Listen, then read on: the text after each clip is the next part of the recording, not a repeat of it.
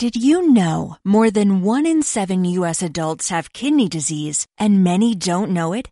This National Kidney Month, find out what causes kidney disease and what you can do to take control of your health. Take a no-cost Kidney Smart class online at www.davita.com slash kidneysmart. That's www.davita.com slash kidneysmart. Javier Victoria, que viene de Colombia. Él es investigador del comportamiento humano y también acompañante en biocinética. Buenas tardes, Francisco. ¿Cómo estás? Miguel, muchas gracias. Gracias por compartir con nosotros con este espacio. Sí, bueno, lo primero sería, eh, ya aunque ha habido algunas entrevistas anteriores ¿no? con otros miembros de biocinética, aclarar siempre en qué consiste la biocinética. Sí, Miguel, mira, biocinética es un estilo, es una manera, es una forma de la cual se concentran muchos aprendizajes por más de 26 años. Eh, y más que todo mostrando, eh, mostrando a la gente por qué el ser humano se comporta de la manera que se comporta. Nosotros lo que hacemos es escuchar a las personas y acompañarlos por un sendero, por un espacio-tiempo, si la persona lo permite, a que la persona encuentre ese momento, ese drama en su vida, aquella situación que le impide ser feliz para que la persona ella misma encuentre, ella obtenga un aprendizaje de vida y la persona pueda hacer una transformación de su mundo. Eso es biocinética.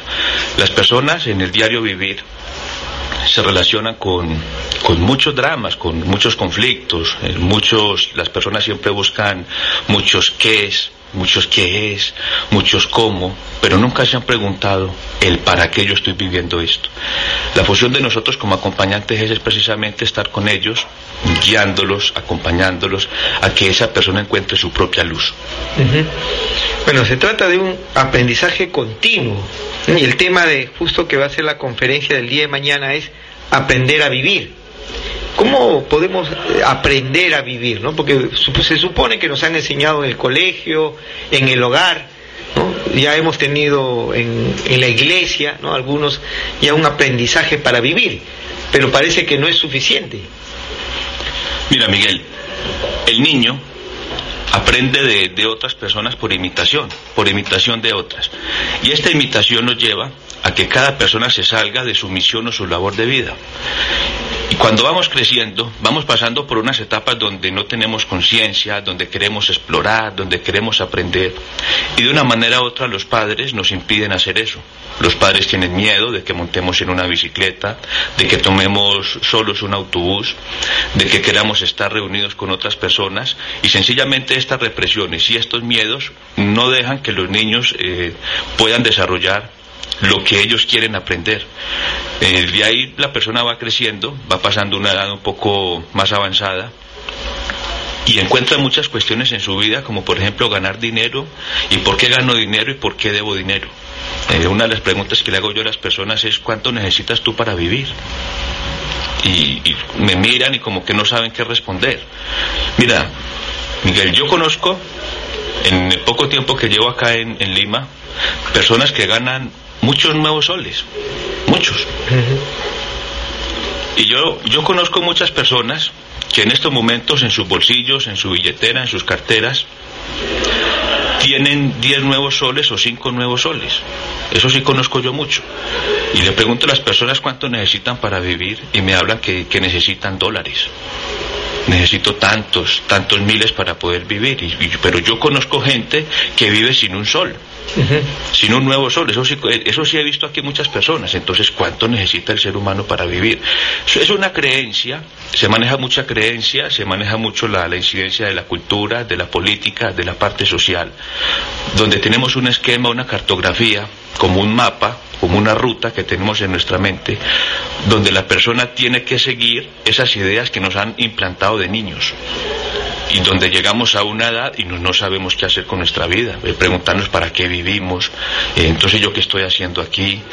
Eh, yo era uno, Miguel, que por ejemplo, cuando llegaba el 31 de diciembre, yo decía que mi vida ya iba a cambiar que ya, ya pasaba un, terminaba un año y comenzaba uno nuevo y todo seguía lo mismo. Y yo decía, ¿hasta cuándo? ¿Hasta cuándo será el momento que, que Francisco pueda hacer transformación? Tuve mucho miedo, miedo, tuve miedo de la vida, miedo de muchas personas, tuve miedo de, decirle a una mujer que fuera mi mujer. Y un día comprendí que el poder está dentro de nosotros. Y entonces un día me dije, bueno, si yo no puedo vivir como yo quiero, entonces ¿qué estoy haciendo aquí? Y aprendí, Miguel, una, una fórmula, una receta mm, que le puedo entregar a todos los oyentes acá. Cada persona que esté frente a ustedes, cualquier persona que ustedes tengan enfrente, escuchen una vocecita interna y pregúntele a esta persona, ¿usted qué me vino a enseñar? Así nos está insultando. Bueno, ¿yo qué tengo que aprender de esta persona? ¿Yo qué tengo que aprender de una persona que me esté llamando de una entidad financiera a cobrarme un dinero? ¿Yo qué tengo que aprender de un jefe que me dice que yo soy un bueno para nada? ¿Yo qué tengo que aprender de esta situación? Y cuando yo me dediqué a aprender de todo el mundo, mi vida cambió. Porque la persona, Miguel, va consiguiendo una sabiduría, un néctar que tiene en su, en su, en su interior, es como una pepita de oro que tenemos nosotros y sencillamente nos dedicamos a buscar esa pepita de oro de las demás personas, que la persona la encuentre, para que esa persona encuentre su propia luz, su propio camino. Eh, bueno, un maestro anterior también dijo, hay que aprender a aprender. Aprender a aprender. Sí, porque a veces nosotros no sabemos aprender, ¿no? De lo que estás eh, comentándonos, ¿cómo voy a aprender de esta situación? Todo está mal, ¿no? Todo es negativo, me acaban de estafar, me acaban de golpear, me acaban de, insultar de alguna manera, como, como decías, ¿qué voy a aprender? No? Lo único que tengo que hacer es rechazarlo y, si es posible, devolverle de alguna forma el daño que me ha hecho. Pero sería un maestro, entonces, esa persona, que todas las personas que están a nuestro alrededor. Claro, las personas que tenemos enfrente es un gran maestro de vida que nos puso Dios, el, universo, nos puso enfrente una persona para yo poder comprender yo qué estoy haciendo aquí. Yo recuerdo en estos partidos ahora de, la Copa, estos partidos de fútbol, miramos, yo miraba muchos, muchos jugadores cómo se exigían a ellos mismos, yo miraba la parte técnica y yo miraba cómo muchas personas de cada país se conectaban y se centraban con esa emoción. Yo le pregunto a todos los oyentes, ¿será que este jugador, esta persona que está metido en el campo de juego, eh, cobrando unos tiros penales, que, que hice un acierto, no hice un acierto, ¿será que para hacer un gol o para fallar o para poder hacer un buen toque, qué le hizo ese entrenador a esta persona? ¿Será que no está encima de ellos, madrugue, exigiéndole, tú puedes hacer esto, mira que tú puedes, hasta que la persona se centra en ella misma y dice, yo algún día puedo, y algún día lo logra? Nosotros tenemos un entrenador. Yo un día me preguntaba a Miguel, ¿cómo le habla Dios a uno? ¿Cómo es? Yo desde muy niño estuve en el seminario y quise ser sacerdote y médico. Y yo ya me preguntaba, ¿cómo le habla Dios a uno? Yo le pregunto a los oyentes quién ha escuchado a Dios, cómo es. Porque soy uno que digo, a mí, aquí, ahora, aquí donde estoy, me tienen que mostrar. Y un día comprendí que es a través del prójimo, a través de la persona que yo tengo enfrente, me están diciendo algo. La persona tiene ojos y no quiere ver tiene oídos y no quiere escuchar. Una frase que escuchamos nosotros es que solamente escucha lo que le conviene o solamente ve lo que quiere ver. Pero ¿por qué no miramos de fondo, más adentro de cada persona que nos quiere mostrar? La persona, para saber por qué está recibiendo las cosas, yo por qué vivo esto, sencillamente lo que tiene que hacer es mirar qué está dando. Porque de lo que tú das, eso es lo que tú recibes. Entonces, si yo puedo dar amor, si yo puedo dar comprensión, es porque a mí mismo me estoy permitiendo esta felicidad, me permito el amor, me permito la comprensión, escuchar a otras personas. Y si yo me permito a mí mismo esas cosas y las integro en mí, atraigo lo que soy, no lo que quiero. Y como atraigo lo que soy, me está mostrando un reflejo de la misma imagen que soy yo. O sea que como la persona se sienta en las mañanas, eso es lo que recibe en las tardes. Si la mujer se siente linda, se siente hermosa, se siente segura de sí misma, se siente con su identidad, se siente con su firme en su territorio, con su macho, con su hombre, por la tarde va a venir el hombre a recordarle esas, eso ese sentir que ella tuvo en la mañana. a decirle mi amor yo te quiero, quiero tener sexo contigo, y quiero compartir una buena noche, una buena copa de vino.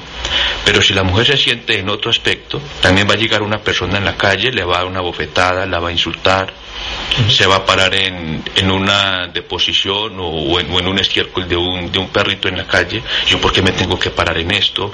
O en estos días me decía alguien, estoy con mi niño en la calle y me caen cucarachas de, ahí de las paredes en la calle. ¿Y por qué me caen a mí y a mi hermana no, a, y a mi hermana no si yo las detesto? ¿Por qué me pasa eso a mí? Y ven, ¿y cómo te estás sintiendo? Me siento pisoteada por mi familia. Y cuando uno ve una cucaracha, que lo primero que dice, va a pisotearla, va a mátela. Así se siente la persona y como se siente, así vive. Hay muchos casos, por ejemplo, que las personas no quieren reconocer, Que, tienen que aprender algo. Un ejemplo que nos comentan bastante. Una señora dice, este marido es un desgraciado, me ha sacado la vuelta, y por la culpa de esa otra mujer. ¿no? Él y ella son los culpables. Yo soy una buena mujer, ¿no? Yo siempre he atendido bien, yo soy una madre correcta, ¿no? Una esposa que siempre ha tratado bien a su esposo, a la familia de mi esposo, etcétera, pero ellos son los malos, ¿no? Yo no tengo nada que aprender. ¿Cómo ¿De qué voy a aprender, no? Esta mujer tiene que preguntarse a ella misma, primero que todo aceptar. Tengo un hombre que me está haciendo esto y me está haciendo daño. El ser humano siente. Lógico que le va a doler Lógico que va a sentir dolor, que va a llorar, que va a sentir una sensación en el cuerpo. El dolor es inevitable, pero el sufrimiento, con énfasis en el miento, es opcional. Ella tiene la opción de sufrir o de no sufrir. ¿Dolió? Dolió. Claro, porque cuando una espina en tierra, duele. Ahora, vamos a sacarla. Esta mujer no ha tomado, eh, primero que todo acepta. Ahora, vamos a tomar conciencia de qué es. Bueno, ¿yo para qué estoy viviendo esto? El esposo que tiene enfrente es una persona que le está recordando, que le está mostrando cuál es el estilo de vida que ella ha visto en toda su vida. Porque esta mujer es una de las que dices que todos los hombres de mi mundo son iguales. Porque si vamos a la pequeña infancia, va a recordar que el papá hacía lo mismo con la mamá. Y si vamos un poquito más atrás, el abuelo paterno hacía lo mismo con la mamá, con la esposa. O sea que su abuela, su mamá y ella está viviendo la misma historia. Y de ahí se crean muchas situaciones de pánico. ¿Qué tiene que aprender la mujer? A identificar cuál es el padre que tengo. Entonces, lo que le muestra a este hombre es, tú tienes que sanar la relación de tu padre, ve y aprende, aprende lo que viviste con tu padre para que tú puedas tener un estilo de vida distinto. ¿Cómo funciona? Miguel, mira, tú en estos momentos la mujer identifica cómo es el hombre. En el presente, aquí y ahora. Entonces me tengo que ir al pasado a recordar las situaciones con mi padre. Entonces, en el presente voy al pasado. ¿A qué va uno al pasado? Aprender. No a coger un látigo y a darnos culpa por lo que vivimos, por lo que pasó. Aprendemos del pasado. Claro, mi padre me está enseñando, mi padre me está mostrando, me está ilustrando que yo puedo ser libre, que yo puedo mirar. Hay una frase que dice en la Biblia, tienes que honrar a padre y madre. Honra a tu padre y honra a tu madre. ¿Cómo honro yo a mi papá si mire cómo se comportaba con mi mamá? Pero el padre obedece a un programa, que así también fue el papá de él. Sacamos ese aprendizaje y ahí en el presente tengo la sabiduría. O sea que yo ya soy consciente del paso que voy a dar para el futuro. Con ese aprendizaje y ese estilo de vida, sencillamente una mujer le puede decir al hombre, mira, tú eres un gran maestro que me puso el universo para yo aprender de los hombres. Ahora, ¿va a seguir con un hombre así? Porque a la hora que quieras te puedes ir. Permítete otro. Y mis hijos, o sea que tus hijos son los culpables de que tú estés con él. Y ahí es donde se manifiesta la conducta de los niños, que la represión de la madre, la rabia de la madre se, se descarga en un pellizco, en un bofetón, en un insulto, en, como, en, como en negarle permiso o, darle libertad a los hijos. Entonces ya se crea es un drama familiar. Y toda, eh, toda la, la, frustración de la madre, cuando la madre pierde sus sueños, sus ganas de volar por quedar en embarazo de este hombre, toda esa rabia se la descarga el niño. Y el niño se pregunta, ¿y entonces qué pasa conmigo? ¿Esta es la mamá que yo tengo? El esposo es un gran maestro que tiene. Y este tipo de hombres son los que requerimos nosotros para que den conferencias y consultas. ¿Cómo hacen para entrenar a las mujeres? Es, es, es un entrenador de una selección. Están entrenando a la mujer para que la mujer recupere su valor, recupere su identidad y la mujer crea en ella misma. Recordemos que el, equilibrio en una sociedad es, fundamental. La mujer debe aprender de un programa, de un hombre, para poder hacer su misión de vida. Todos venimos, todos venimos con una información en nuestro ADN, que es como nuestra base de datos. Y una base de datos se puede, se puede mejorar. ¿Y cómo se puede mejorar? Con una, con una situación que estoy viviendo en el presente. Entonces, tengo una situación en el presente y sencillamente la transformo, pero pasando a la acción. No leyendo libros, no escuchando un poco de cosas, sino sencillamente lo que tengo que hacer, lo voy a hacer. Pase lo que pase y cueste lo que cueste. Y la persona se acciona y tiene un estilo de vida diferente. Eh, lo que tú acabas de, mencionar también lo estábamos conversando el día de ayer con otra metodología, que es las constelaciones familiares. También se habla ahí de que cada familia ¿no? tiene un pasado y base a ese pasado se van repitiendo todos los, los, problemas, las perturbaciones, pero ese es el momento en que uno cambie. A veces uno está esperando también que la otra persona cambie. ¿no? Dice, bueno, cuando cambie mi pareja, ¿no? Cuando cambie mi jefe, cuando cambien mis amigos, yo cambiaré, ¿no? Porque yo voy a cambiar si los demás no cambian. ¿Cómo sería en este caso? ¿Uno tiene que cambiar aunque los demás no cambien? Inicialmente el que tiene que cambiar es uno. Si yo le digo a otra persona, va a cambiar, no lo va a hacer. Es más, ¿a quién le ha servido? ¿A quién le sirve decirle a otro qué tiene que hacer? Si no está nosotros de niños con un correazo, pues uno sí corre. No, es que está hablando mi papá y sí me toca hacerle caso. Pero decirle a otra persona que cambie no lo va a hacer.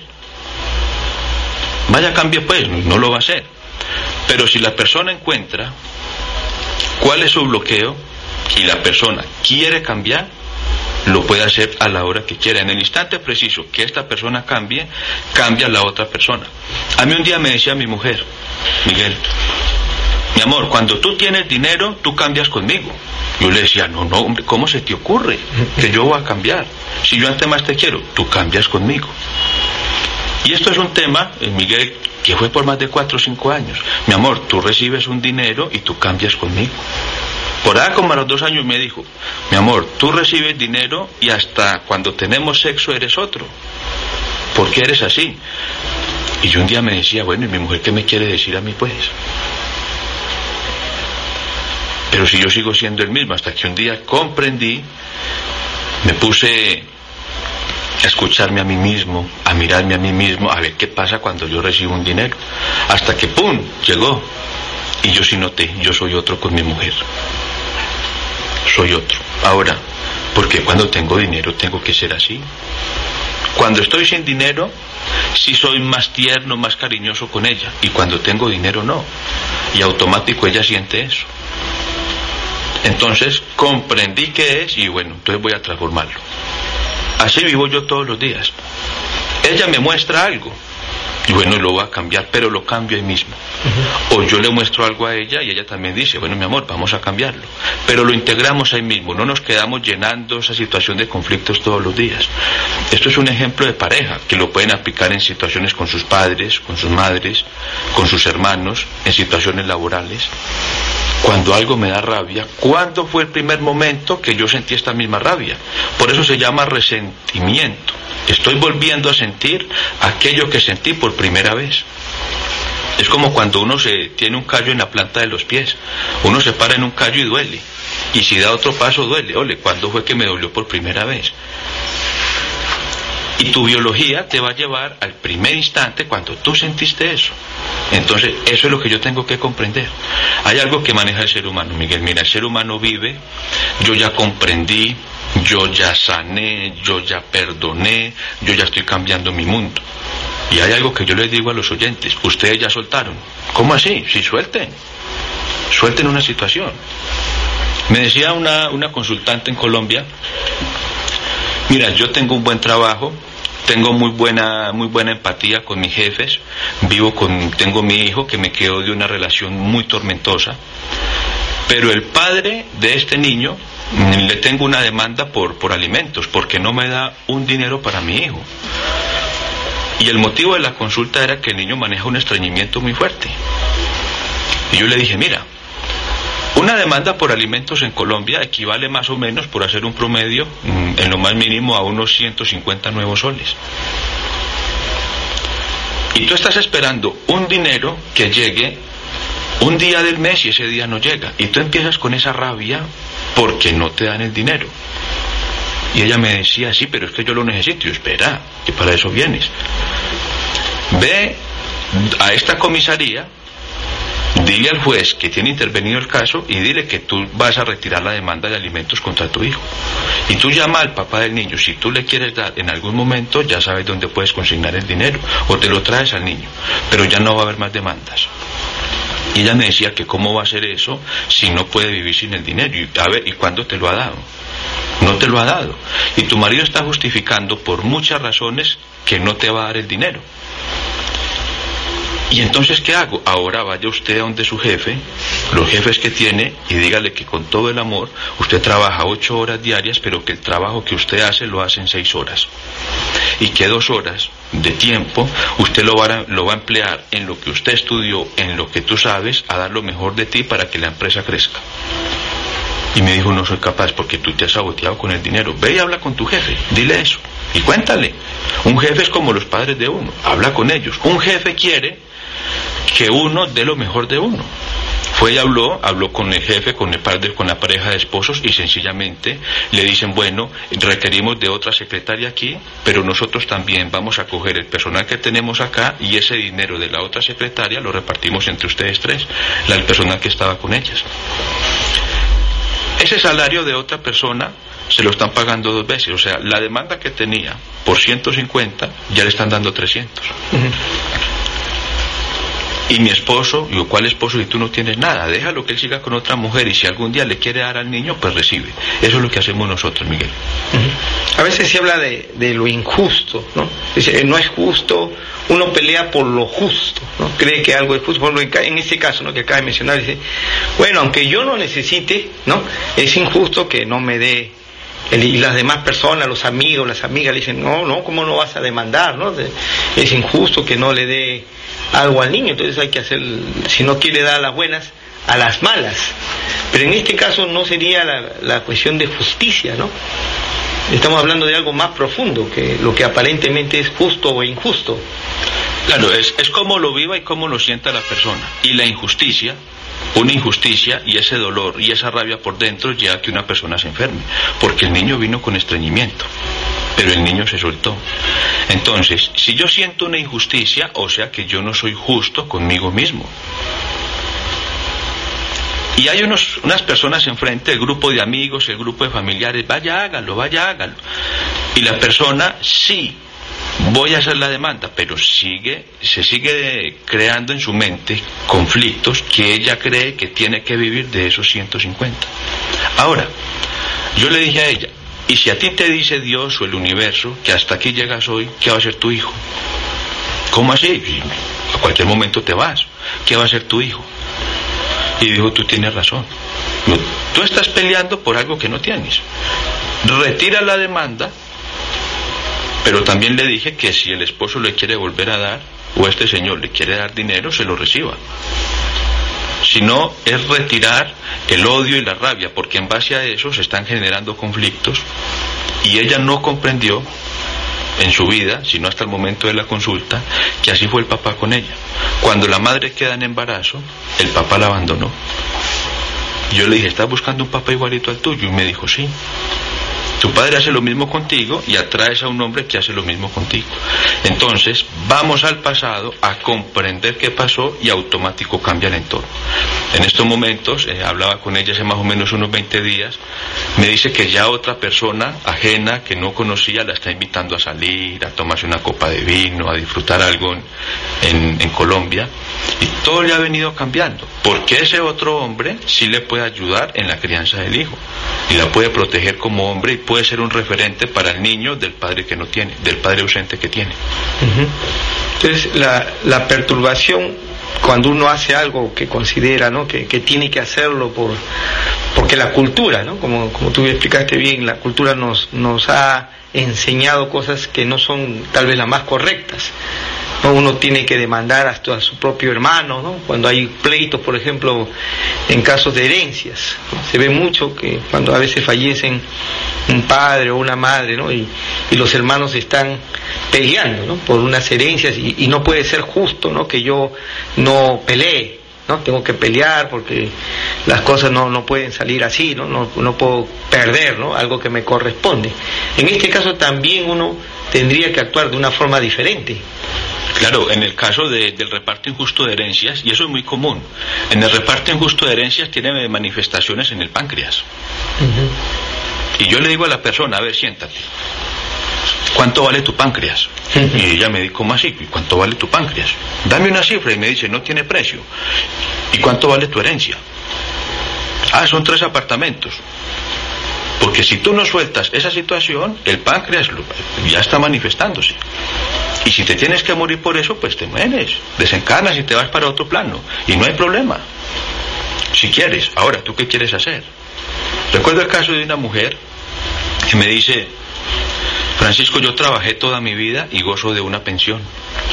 Y estuve muy de la mano con mi madre. Mi madre murió hace dos años y ella me pidió un favor encarecidamente. Que yo le dejaba, ella nos dejaba una propiedad, una finca, y esa finca había que venderla y repartir el dinero entre cuatro hermanos. Y resulta que cuando ella muere, yo tenía la propiedad a nombre mío y un hermano mío, el menor, la oveja negra de la familia, me dice que tiene un señor que nos va a comprar esa finca. Nos trae el señor, nos lo presenta y nos dice que nos va a dar unos cheques, nos dio unos cheques, nos dio unas, eh, un, valor en efectivo por, por, la finca, que fue muy mínimo, más, más que todo como por los pagos de las escrituras. Y el tipo se desapareció y yo le entregué la finca a él. Y tengo a mis otros tres hermanos, mis otros dos hermanos encima mío diciéndome qué está pasando. Y viene con un diagnóstico de pancreatitis. Ella me dice, yo me siento mejor. Yo le dije, mira, el medicamento en su momento lo, lo, puedes utilizar, pero tienes pancreatitis. ¿Por qué no tenías pancreatitis antes de lo que pasó con tu hermano, sino después? Ahora, ¿cuánto vale el páncreas tuyo? No tiene precio. ¿Y entonces qué quieres hacer? O sigues sufriendo otras formas, porque de todas formas la biología te está avisando. Tus células están escuchando y están sintiendo lo que tú piensas.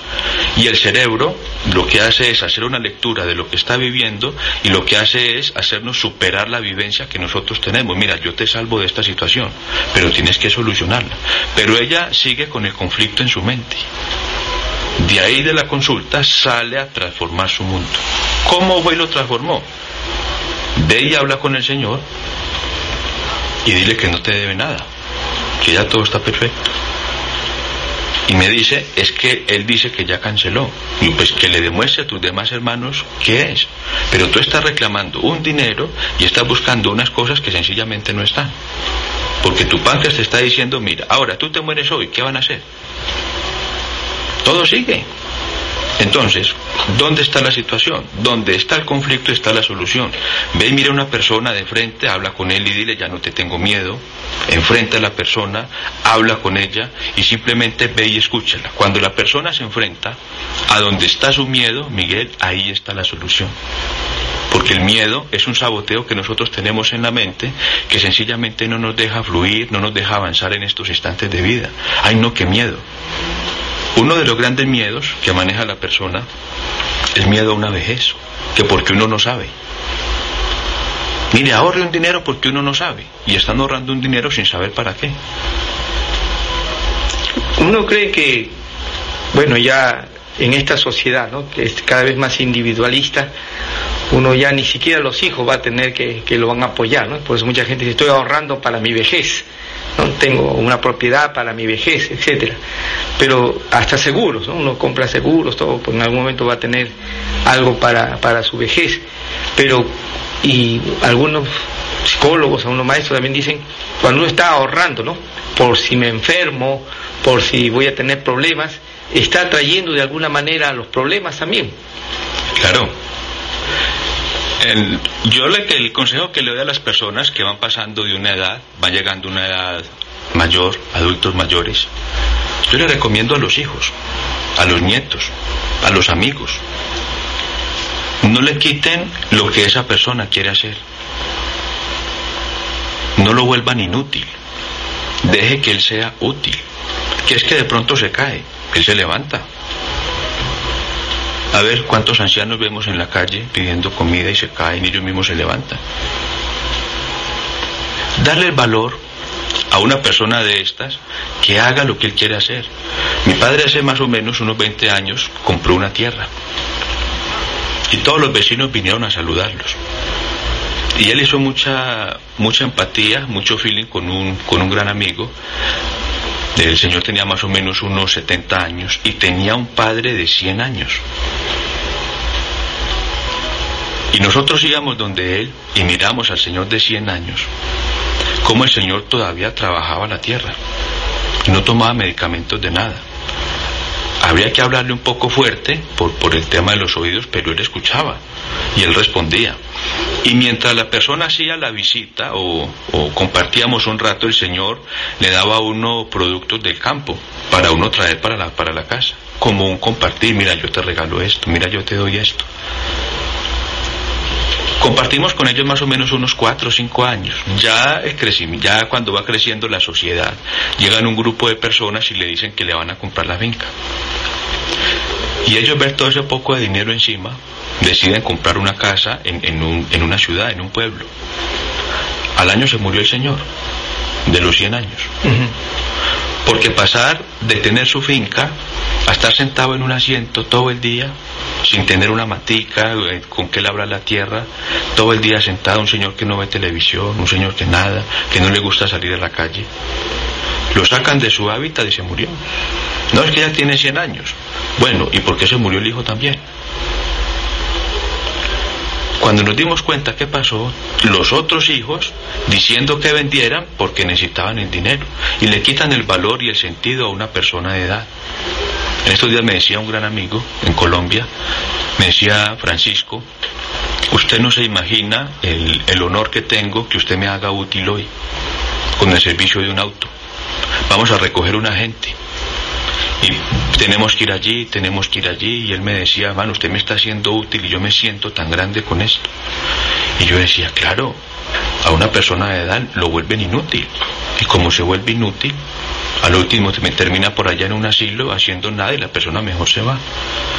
El problema no es que la persona se vaya o fallezca, ese no es el problema, sino la calidad de vida que tiene, la situación que está viviendo. Eso es lo que nosotros le queremos mostrar. No hay un continuo aprendizaje, ¿no? Entonces, este día de mañana, viernes, a partir de las 6 de la tarde, de 6 a 9 de la noche, el tema a cargo del señor Francisco Javier Victoria, aprender a vivir. Ahí nos vas a dar muchísimos más detalles de cómo uno puede aprender a aprender, a vivir. El, lugar es en Girón, Amazonas, 170, en el cercado de Lima, frente al Parque de la Muralla. El aporte por esta conferencia es de 10 soles. Este viernes, el día de mañana, mañana viernes 10, a partir de las 6 de la tarde, Girón, Amazonas, 170. También en este mismo local, el día sábado, a partir de las 9 de la mañana, de 9 a 6 de la tarde, va a haber un taller sobre la incidencia de la conducta de los padres en el comportamiento de los niños. Bueno, ya hemos estado conversando un poco ¿no? sobre al respecto cómo uno va influyendo o cómo también uno ha sido influido, influenciado por los padres y uno puede cambiar luego de, que ya ha pasado un tiempo, por ejemplo, ya mis hijos ya son adolescentes, ya he cometido muchos errores, ¿no? ahora recién me estoy dando cuenta, ¿puedo cambiar todavía esa influencia con los niños o ya ellos ya como han crecido ¿no? con, con esas influencias negativas ya están perturbados? Lo que está esperando un niño es una inyección de esas grandes con la que vacunan los, el ganado, pero es una inyección de amor. Eso es lo que quiere un niño. Un niño no tiene la capacidad de enfermarse. Hay una frase, hay una frase en la Biblia que dice, si los padres comen uvas verdes, a los niños les rechinan los dientes. Y yo me imaginaba a mi papá comiendo uvas verdes y yo haciendo un ruido con mis dientes y yo no lo podía hacer. hasta que comprendo cómo la situación de los padres repercute en los niños. Entonces lo que está esperando el niño, el niño absorbe toda la emoción de los padres y, tiene una conducta o se comporta en relación a lo que están haciendo los padres. Entonces si los padres cambian, el niño automático cambia. Es en un instante. Entonces, si un padre fue maltratador, le dijo a su hija, por favor, no tenga hombre, no se los permito.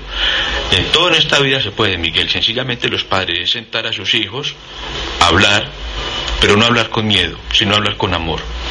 Yo soy uno que he venido hablando mucho con mis padres, soltando los miedos, y ellos han cambiado, pero porque yo cambié. Y hoy en día tenemos un trato más de amor de antes al miedo que teníamos. Tenemos más amor. Si los padres cambian, los niños también van cambiando. Así los hijos tengan 40 años. Nunca es tarde para uno meterse una lloradita de amor por los padres o comprender muchos procesos. Mira que cuando muchas veces el, el padre o la madre o abuelos han sido muy fuertes con, con la familia, cuando mueren la familia llora, porque en el fondo los querían. Y es comprender cuál es el odio, cuál es la rabia y en especial lo que la persona sintió que era el mejor momento de hacerlo. ¿Y para qué hizo las cosas? Cuando se comprende que los padres tenían miedo, entonces el niño va a comprender. Yo recuerdo una, una imagen que me llega estaba yo muy pequeño, más o menos de unos nueve años, y toda la familia fuimos a una piscina. Llegó la hora del almuerzo y todos almorzamos. Y terminamos de almorzar y todos mis primos se fueron para la piscina. Y yo salí corriendo para el agua y me dice mi padre, venga, venga, venga. Si usted se mete al agua le da un derrame o un infarto. Yo dije, ¿cómo así? ¿Y a ellos por qué no le da? Ya le dije, pues, aquí el que manda soy yo. Haga el favor y espere, dos horas. Y yo me sentaba y los primos míos me decían, oye, venga pues, hermano, se está perdiendo lo bueno. Y en ese momento del paseo fueron las dos mejores horas del paseo, yo me las perdí. Y eso le queda a uno por allá adentro. Le queda uno retumbando, a su papá lo reprimió a usted. Y mi papá lo estaba diciendo con, miedo y con amor. Mira, hijo, yo he visto televisión donde muchas personas, también en la radio, dicen que es conveniente que no se metan al agua, pero uno de niño dice, ¿y el otro por qué no se muere? Ahora, eh, a mis 38 años, comprendo que mi padre tuvo miedo. Y ahora, de esa situación, yo me río de mí mismo.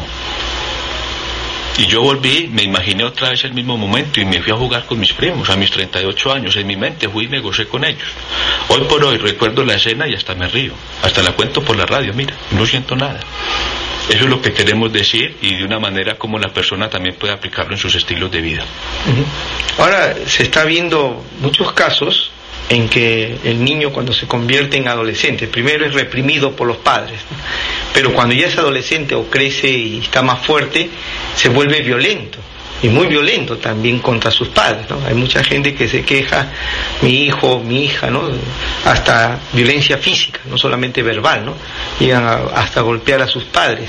¿Cómo podemos solucionar eso ¿no? para que los niños no, no se transformen después en violentos en su adolescencia, en su juventud? Lo primero que tiene que hacer la madre es contar cuántos abortos ha tenido antes de él y si quiso abortar el niño. Y lo otro que tiene que hacer la madre es si quiso tenerlo, intentó abortar y cuál fue la situación que estuvo viviendo.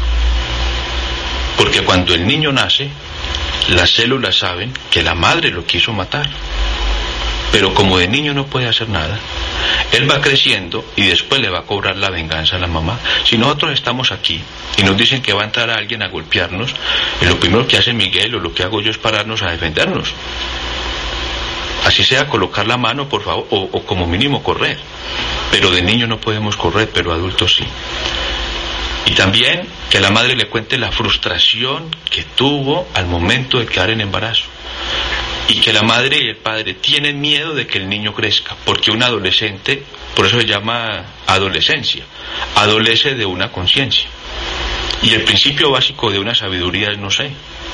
Y el niño no sabe, pero el niño tiene que explorar muchos cambios, muchas situaciones, experimentar, porque con todos estos aprendizajes él va a tener la sabiduría de vida.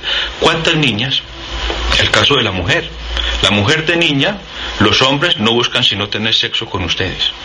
Todos los hombres son peligrosos. Primero estudie, primero realícese y después consiga un hombre. Y resulta que cuando la niña va a tener relaciones sexuales tiene miedo de un hombre, que miedo un embarazo, porque aquí no me llegue con esa barriga llena de huesos. y mucho menos me llene aquí esta casa de muchachos porque usted se amarga la vida. Y resulta que esta niña llega a los 14, llega a los 20, llega a los 25, llega a los 40 y vive una sexualidad con miedo, no se la permite. Y resulta que cuando llega a una edad de 50, 52, 60 años, las escucha uno diciendo yo ya cerré este ciclo. Cuando niña puedes tener, experimentar tu parte sexual. Y ahora que puedes tener una sexualidad plena sin miedo de un embarazo con la sabiduría de tu vida, no la tienes. Entonces, ¿qué pasó con tu sexualidad? Yo no, es que así es. Y esta mujer no se ha dado cuenta que está viviendo lo mismo que la mamá.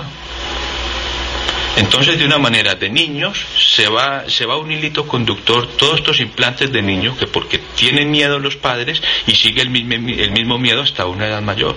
Por eso los niños lo que no quieren es el miedo de los padres, sino la inyección de amor de los padres. El padre, entre más seguridad y más libertad y confianza le dé a un niño, el niño automático lo va a comprender. Bueno, para ir concluyendo ya con la entrevista, lo importante del tema es la conducta porque a veces la mayoría de nosotros educamos con palabras, ¿no? Debes hacer esto, debes hacer lo otro, compórtate así, compórtate así, pero el ejemplo es muchas veces contradictorio ¿no? a lo que estamos. El clásico ejemplo es no mientas, ¿no? Viene alguien a cobrarnos, dile que no estoy. Entonces el, el niño está pensando a ver qué pasó, ¿no? Si es malo mentir, ¿por qué él me obliga a mentir? ¿Qué pasa cuando la, contradicción es entre lo que uno enseña con las palabras y, la forma como se comporta. Lo primero que hace es se crea como una profecía que se implanta en nosotros. No mienta. Y más va y miente porque dice mi padre está mintiendo. Y el inconsciente no escucha no, sino que va a mentir. Y el padre lo va a regañar por mentiroso. Entonces lo que tienen que hacer los padres es entrar en coherencia.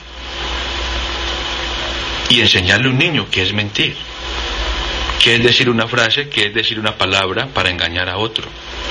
O yo por qué y para qué dije esta situación. Pero entonces el niño crea con una confusión y el niño va a obedecer a lo que hacen los padres. Entonces lo que deben hacer los padres es tener una conciencia y una dialéctica de la conciencia. Tomar conciencia y ser conscientes de lo que le van a mostrar a un niño. Esa es la responsabilidad que tienen los padres con los niños. Es el ejemplo, cuál es el camino que le está mostrando a sus hijos. Porque por donde se para el padre y la madre, ahí se paran los niños. Detrásito van ellos. Entonces, no es de miedo, pero sí de mucha responsabilidad. Excelente. Entonces, amigas y amigos, estamos invitándolos para que el día de mañana ustedes asistan a la conferencia el día viernes 6 a 9 de la noche, de 6 de la tarde a 9 de la noche, el tema Aprender a Vivir, en Girón, Amazonas, 1.70 en el cercado de Lima. El aporte es de 10 nuevos soles. Did you know more than one in seven U.S. adults have kidney disease and many don't know it? This National Kidney Month, find out what causes kidney disease and what you can do to take control of your health. Take a no-cost Kidney Smart class online at www.davita.com slash kidneysmart. That's www.davita.com slash kidneysmart.